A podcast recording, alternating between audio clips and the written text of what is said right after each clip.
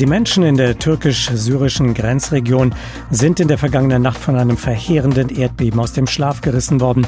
Wie viele Menschen letztlich Opfer dieses Bebens geworden sind, das lässt sich noch nicht abschließend sagen. Denn viele werden noch vermisst, viele sind noch verschüttet unter den Trümmern eingestürzter Häuser.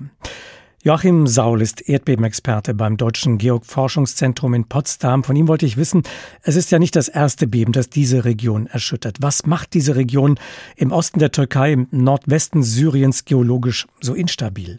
Ja, dort äh, treffen zwei Erdplatten äh, aufeinander. Das ist die arabische Platte, die schiebt sich von Süden nach Norden und demgegenüber schiebt sich die anatolische Platte, das ist der Großteil der Türkei, dort in Richtung Südwesten. Dieses und an der Plattengrenze ereignen sich die Erdbeben. Dieses Erdbeben der Stärke 7,7 in der vergangenen Nacht bzw. am frühen Morgen. Ordnen Sie das äh, für uns Laien ein? 7,7. Wie groß ist diese Skala? Äh, wie stark hätte das noch werden können? Also das ist in der Region sicherlich so ziemlich das Stärkste, was man erwarten kann. Das ist auch so der äh, Größenbereich von Erdbeben, die sich an der nordanatolischen Verwerfung äh, ereignet haben in den letzten Jahrzehnten und die man auch noch erwartet. Also das ist ungefähr so das Maximum dessen, was in der Region zu erwarten ist. Typisch für Erdbeben sind die viel zitierten Nachbeben. Nachbeben klingt ja beinahe harmlos.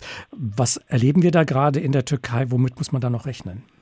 Ja, also man rechnet immer nach großen Beben der Stärke 7, rechnet man immer über äh, Wochen und Monate noch mit Erdbeben, die durchaus im Bereich der Stärke 6 oder auch sogar mal darüber liegen können. Nur heute haben wir mit einem relativ ungewöhnlichen Fall äh, zu tun gehabt, dass also schon innerhalb von weniger als zwölf Stunden nach dem Hauptbeben sich ein Nachbeben nördlich vom Hauptbeben ereignet hat, das fast die gleiche Stärke hatte wie das Hauptbeben. Also das ist jetzt nach, nach der aktuellen Schätzung ist das 7,6 äh, gegenüber 7,7 bei dem Hauptbeben.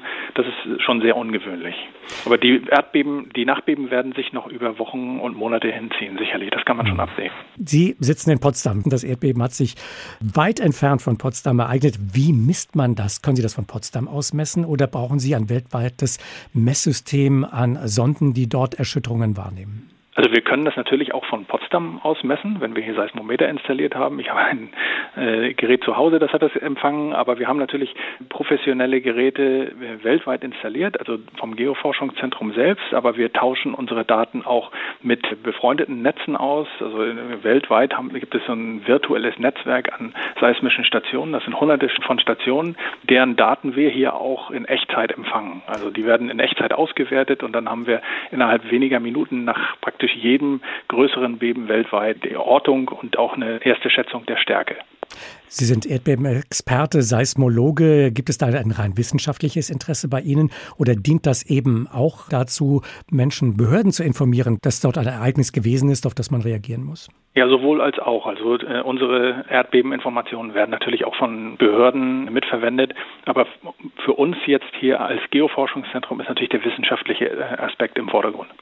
Die Erdbeben, sind sie heute transparenter, verständlicher geworden für die Wissenschaft, als sie es vor wenigen Jahrzehnten noch waren? Ähm, ja, wir wissen natürlich heute sehr viel mehr über Erdbeben, auch dadurch, dass wir sehr viel mehr Beobachtungen haben. Die, seismischen Netze werden sehr viel dichter und die, die Qualität der Daten ist ganz hervorragend im Verhältnis zu dem, was man zum Beispiel vor 50 Jahren hatte. Damit lassen sich natürlich viel bessere Erkenntnisse gewinnen über den Prozess der Erdbeben.